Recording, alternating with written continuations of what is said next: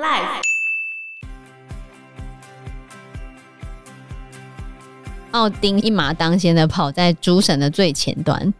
那一开始的时候，就是奥丁跟芬里尔之战，因为对于芬里尔来说，他觉得他这么相信诸神，跟诸神相处那么长的时间，却被他们骗了，然后绑起来。就奥丁根本就打没多久，一下子就被芬里尔给吞噬了。 Hello，大家好，我是 Joe。我是方娜，我是 Anna。好，那我们来看一下，到底为什么会诸神的黄昏？嗯我们前面不是有讲过，奥丁就得到了预言的能力吗？嗯，他说最后一定会面临诸神的黄昏，因为会毁灭世界的就是巨人，就是洛基的三个孩子。洛基的三个孩子就是芬里尔、耶梦加德，就那一条巨蛇，跟海拉这三个孩子。好，当奥丁知道洛基的这三个孩子一定会毁灭世界之后，他做了各式各样的处理。原本芬里尔长得很可爱，小小的，可是越长越大只之后，他不是利用提尔把芬里尔绑起来，嗯提尔还失去了一只手臂，然后他把耶梦加德丢到海里面，啊，让耶梦加德想说要让他自生自灭，就没想到耶梦加德这么厉害，长得越来越大，越来越大，越来越大，甚至在整个海里面变成海里面的霸主。然后海拉呢，被他放到民间里面，也是想要让他就在民间自生自灭。就没想到海拉竟然统整了整个冥界，整个冥界后面都以他的名字为命名。所以你看，奥丁想要让这三个孩子自生自灭，或者是自取灭亡，就没想到这三个孩子凭借着自己的实力，都变成了一方的霸主，甚至他根本没有办法压制他们。好，这是先前情提要背景。那这边有几个魔兽，除了刚才 Anna 讲的之外，世界树的根部，之前 Anna 有讲过，世界树的根部有一只龙想要把那个根吃掉，对叫做尼格霍德，他是其中的一个反派角色。还有之前火焰国度里面不是住了一个国王吗？嗯就是九界里面有一个火焰国度没有住人的那个国王有一把火焰之剑，苏尔特，他也是主要的人物之一。这就是奥丁的忧愁，所以他已经设计了这些把洛基的孩子们都流放到各个地方，希望可以镇压他们嘛。他试图把诸神黄昏的时间不断的延长。但是事实上也不太有办法哈。目前就这个状况。后来有一天呢，奥丁又另外做了一个梦，这个梦是什么呢？就是他跟他太太弗利加最爱的儿子光明之神巴德尔即将会死掉。那这个故事的开头就是我们之前讲洛基的故事的时候，不是光明之神巴德尔被洛基害死了吗？哦我记得然后洛基被绑在那个山上，不断的用毒蛇的毒液淋他，这样子。嗯哦，这是故事的开头。那诸神黄昏的预兆嘞，要先从人类世界开始讲，也就是米德加尔德的人类。首先，人类面临了连续三个非常寒冷的冬天。那有一个说法，大概是在西元前六百五十年左右，当年北欧地区的确有剧烈的气候变动。然后在变动之前，北欧那边其实是非常温暖，比现在还要温暖哦。嗯哦，所以，比如说冰岛本来是可以种地的，现在大多数都冰封起来嘛。那在诸神的黄昏刚开始，就是出现了连续三个漫长的严冬，在故事里面被称为叫“风的冬”、“剑的冬”跟“狼的冬”。风就是飓风的风，嗯然后剑就是砍人那个剑，嗯然后最后是野狼在嚎叫的这个冬。在这三个冬天之中，强劲的冰雪冰封了大地，连太阳都看不到，世界从此没有了夏天，有没有？这就是永昼永夜哦，的哦那个感觉。因为这个严寒的关系，所以世界充满了猜忌，大家开始抢东西，抢夺剩余的食物。战争跟抢夺的这种恶念支配了全世界，世界上的人都只能互相的砍杀，人类的血染红了大地，各个野兽为了寻找食物到处跑来跑去，人们不再互相帮助，父子兄弟都反目成仇，彼此互相残杀，各种罪恶的事情就像瘟疫一样蔓延到全世界。所有施了法术的链子跟各种诅咒的束缚，全部都没有失去力量了。对，都失去力量了。这时候，我们把镜头回到世界之树的顶端。世界之树的顶端有一只公鸡，这只公鸡叫古灵肯比，它就一直叫，警告大家要发生的事情啊。这时候，另外一只神鸡也一起全力呼喊，这都是末日的预兆。然后，巨狼芬里尔突然发现，哎，绑住我的这条链条一点用都没有，于是他就跑了出来。那芬里尔他这时候已经生了两个儿子，也是狼，然后他们就跑到天空上，把太阳跟月亮吃掉。所以刚才不是讲说人类看不到太阳跟月亮吗？嗯哦，然后毒龙尼格霍德他就把世界树的根吃光了，世界之树要倒了。开始地震，开始发生地震。这时候，环绕整个米德加尔德的耶梦加德嗯，也从海上醒过来，用他的尾巴去打海浪，掀起了一波巨浪，把山谷跟山脉全部都淹没了。这时候，海水继续往上直冲，冲到上一层，就是精灵界跟那个华纳神族那一界，对，就被攻击了。这时候巨人逮到机会了，终于要进攻了。这时候住在约顿海姆的巨人们全部都来了，嗯，去救洛基。所以你看一下有哪些人哈，刚刚讲了耶梦加德、芬里尔，然后还有巨人族。除了这个之外呢，还有火之王国里面的那个领主叫做苏尔特，嗯，苏尔特他也出现了。还有一个就是冥界里面的海拉，冥界的海拉呢也带着这些王者，就普通的亡灵们，准备上去跟那些英灵殿里面的英雄们开战了。嗯，好，那我们就来看一下阿斯加这边有哪些人呢？阿斯加里面就是奥丁嘛，众神之父奥丁，然后拿着他的永恒之枪，然后呢就是索尔拿着他的喵喵，然后再来独臂战神提尔，感觉没什么厉害的。好，丰饶之神弗雷，弗雷拿着那只鹿角。然后还有看守彩虹桥的海姆达尔，哦嗯就是主要是阿斯加的主要战力。那反阿斯加的，就我们刚刚讲的嘛，巨人们救出了洛基啊，还有巨狼芬里尔已经脱离了他的束缚，然后还有耶梦加德跟海拉，好，最后是那个火焰领主苏尔特，这些是反阿斯加的联军，然后就开始开战了。感觉阿斯加的好像比较少哈，然后嗯反阿斯加联军好像比较很多但是阿斯加里面还有英灵殿的那些英雄们，哦，哦反正就可以一起开始开总战。共开出了五百四十个门，把所有英雄们送出来，然后他们就在原野上面布好阵势，嗯开始跟巨人决斗。在战斗开始爆发之前，奥丁自己一个人去命运之井，他想要问问命运三女神，结果没想到命运三女神脸上罩着一层薄纱，坐在枯萎的世界之树旁边，然后他们身边只有一张破网，他就知道完了。于是呢，他就回到了战场上。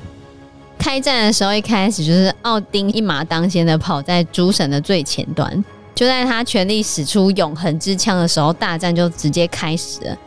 那一开始的时候，就是奥丁跟芬里尔之战，因为对于芬里尔来说，他觉得他这么相信诸神，跟诸神相处那么长的时间，却被他们骗了，然后绑起来，所以芬里尔非常生气，他就开始跟奥丁 PK。就奥丁根本就打没多久，他被一秒杀，对，一下子就被芬里尔给吞噬了，一口咬死。对，瞬间就被芬里尔吞进去了，这么快，对，超快，我就想傻眼，哦，奥丁这样就嗯一挂马了，当先的自杀的统对，帅，一马当先就死了。奥丁死了之后呢，他的儿子叫做维达，也可以叫森林之神，或者是原始森林之神。但是嗯维达他出场就只有这边而已，就是没他有，他的在《诸神黄昏》出场两次的，开头跟结尾。哦，对，就是哦，我的意思是他在其他北欧神话里面没有什么出场的机会，嗯，他就是在这边出场，然后他的儿子维达就帮他报仇，一锤击中了芬里尔的下颚，然后把芬里尔打死了。他打中芬里尔之后，就冲上去用铁鞋用力的踩住芬里尔的下颚，就下巴的部分，然后手伸进去，用力的把它上颚给撕开，接着把他爸爸的永恒之枪从旁边捡起来，一枪从喉咙刺进心脏，然后最后芬利尔就死掉了。好痛，对，这就是奥丁跟芬利尔的 PK 战。嗯啊，反正奥丁战死了，芬利尔也战死了。再来第二个呢是洛基对海姆达尔，这个我们之前讲过，对洛基对海姆达尔，反正他们两个就还记得吗？就洛基的头从地上弹起来，把他弹死的。嗯，我记得，对对对，就海姆达尔跟洛基两个双双战死了。那再来第三个呢就是索尔跟耶梦加德。索尔之前有拿牛头吊过耶梦加德嘛，嗯所以他其实跟耶梦加德之前已经有算交手过，但是还没有打仗过。 OK，那时候野梦加德还没那么大，嗯后来野梦加德等于可以把整个地球环绕，嗯，就是米德加尔德整个环绕起来，索尔跟耶梦加德两个算不分胜负，对打的不分胜负，两个就是差不多强啊。差不多强伯仲之间。但是索尔在最后的时候，终于把耶梦加德打死了。他找到耶梦加德破绽，击败了耶梦加德，替阿萨神族夺下了难得的胜利。嗯但是因为耶梦加德在跟他打仗的时候，会一直吐出他的毒液毒液，嗯跟毒气，对，所以索尔因为沾染了太多的蛇毒，毒发身亡，死了。嗯，也死了。这也是两个都死了，对，对。然后苏尔特就是那个火焰之神苏尔特，然后他就是在旁边等着收头。跟火焰大军苏尔特大战的就是丰饶之神弗雷，可是因为，可是前面有讲到弗雷因为为了娶女巨人的关系，然后他就把他的胜利之剑交给他的仆人了嘛。后来他就没有胜利之剑了，他只能拿一只鹿角，然后跟苏尔特打。然后跟苏尔特打的时候，当然不可能打赢啊，所以苏尔特瞬间就把弗雷杀掉了，秒杀。也是秒杀。那这样子几乎都死光了啊、剩下谁啊？剩下提尔哦，提尔就是去跟海拉对抗，但是海拉的底下有一只地狱犬，提尔就是面对整个亡灵大军，然后他单挑地狱犬，但是最后跟地狱犬同归于尽。杀到最后，所有的神都死了，嗯死的差不多啦。这时候天空中有那只毒龙，把世界树的根吃完的那只毒龙，在天空飞翔，吃着尸体。天空跟大地都是一片火红，能够站着的人已经很少了。这时候，这个火焰领主苏尔特，他就看着整个战场，用尽他的全力，把他的火焰之力投注在战场的正中间，然后就开始像原子弹一样引爆。后来，整个宇宙之树就烧起来了，世界就那样咻咻咻咻咻咻咻咻亮亮啊，就烧光了。整个宇宙就毁灭了。这个就是结局了，还没，还没，还没。最后连星星都从天空中落下，嗯时间也不存在了，只剩下焦黑的地面，缓缓的沉入波涛汹涌的海底。能够看到的就只有滔天的巨浪，宇宙只剩下一片死寂跟永远的黑暗。那为什么我们会存在呢？因为我们现在所在的地方是新世界，新世界，诸神没有全部死光。一开始帮奥丁报仇那个维达还记得吗？嗯他活了，他、哦他没有死掉。然后他的弟弟叫做瓦力也活下来了。啊，瓦力是自然之神，然后还有索尔的两个孩子也活下来了，叫做曼尼跟莫迪。而且他们活下来的时候，手上还拿着他爸的雷神之锤，所以雷神之锤还在。然后在整个世界被火焰吞噬的时候，有两个人，一个叫利布，另外一个叫做里普特拉希尔啊，反正总而言之，有两个人类躲在森林里面。啊，嗯这这个不森是林烧光了吗？没没有被烧光，没有被烧光，对。啊，他们就是后来人类的始祖，反正就有些人劫后余生之后活下来。两个人，哦，嗯，就是亚当夏娃的概念。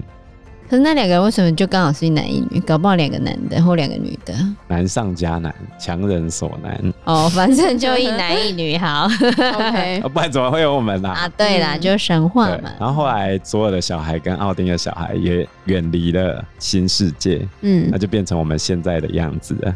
哦，嗯，这就是北欧神话的故事。全部都死光了。哎、这很刺激耶！我觉得超刺激的。嗯你看，像我们亚洲中国的神话，或者是希腊神话这些神，几乎都嘛可以永生，又不会死，对啊，一直存在，就只有北欧神会死。就蛮好的，有始有终。之前在刚开始起来的时候，在讲说为什么他们可以赢过 DC，是因为漫威的神、漫威的英雄人物比较贴近我们一般人，比如说大家的好邻居蜘蛛人，就是在嗯大学里面上课嘛，他会有一般人的烦恼，嗯，他会有交不到女朋友，会有赚不到钱的这些困扰。对他对也是在生活中挣扎。对，北欧的神话就很有这种感觉。所以为什么一开始 Marvel 可以把 DC 打败，像超人就没有这个问题啊？不对啊，而且超人凭什么戴着个眼镜，大家就认不出他？很狭隘。我以前一直觉得这设定很诡异，嗯，哪有可能因为一个人戴眼镜跟没戴眼镜就认不出他？当然会啊，哪会啊？加上化妆就可以 了，化妆，可是他也没化妆啊，再换一个发型啊，他根哦本换发型，他换成紧身衣，也许他平常看不出来他肌肉那么大啊。有可能哦。哇哦，巴娜听完北欧神话有什么感想 呢？我觉得很有趣，我觉得很有趣。然后我最想喝的就是那个魔法蜜酒，就是会变聪明那个。哦，那是人血变的呢， 还是你要喝密米尔之可泉？是秘密有之前 要有要代价。对，要挖掉你一个眼睛。那我不要，没关系其。实，在诸神黄昏的时候，秘密尔有登场，他带着耶梦加德到战场上，哦，真的哦，然后呃这，样是搬着一条蛇去就吗？开着船领航嗯野梦加德到战场。哦，那密米尔明明就是阿萨神族里面的，秘密尔他是巨人，可从是那他后个来跟奥丁尤米变好尔朋升友上啊来。了，他哪有跟奥丁变好朋友？他把奥丁的那个眼睛拿走一只，哎，但是他后面跟奥丁还不错、我觉对得啊，所以在上战场之前，奥丁有跑到秘密尔旁边跟秘密尔讲悄悄话，但是讲什么话不知道。哦，啊，反正就都死光了。嗯，可能是嗯保存最后这些人 吧，哦，哦，也许啦。是所以会发生的事就会发生，注定好的。所以不要去算命。你不觉得去算命，然后就跟你讲说哎这样一定会发生，这样又不好，我觉得这样不好玩。人的生命就是要多点怎么讲？我变觉得数，对啊，人的生命就要多点可是变数啊。有时候你，也许你知道你明天会死了，你今天就会很努力活啊。也有可能你知那我道为，什么要知道？我就明天好好的活就好了也。许啊你明天会死，你就想说我今天就彻底摆烂了。然后 嘞，然结果后没嘞，死对啊，就是你想说你明天会死，然后把钱都花光，哦，要求没死怎么办？没钱了，所以我觉得不用知道那么多，根本就不需要预知，根本就不用算命，因为命运就掌握在你自己的手中，这你就就让我自己想好到好那活个就好了。台湾迷音讲的那个故事，怎么？就是他爷爷的那个事情啊。怎么样？哦，说他爷爷要死了，结果他爷爷一直没死，然后大家一直去问他你爷爷死了没那 个，对吧、 然后他就开始每天更新他现在爷爷的近况。哎、我爷爷还没死哦， 到底是怎样啊？对吧、所以我个人是觉得命运掌控在自己的手中，我才不想去相信什么算命嘞。所以你也从来没去算过命吗？我没有，老实说，但是我妈一直有跟我讲说算命的说我怎样，或者他们有一直有讲说算命的说我怎样。然后我觉得真的会把那些东西往心里去，但是有时候我又会觉得说，凭什么要让他决定我的命呢？我才不想相信。有时候会有这种感觉，忘了就算了嘛，哦对忘了就算了。对啊， 我觉得人的际遇很难讲啊，反正行善积德嘛，诸恶莫作诸善奉行，哦，对，多做好事嗯，就会积阴德。 呃好，好，那我们这期节目就到这个地方喽，谢谢大家，谢谢大家，拜拜拜拜拜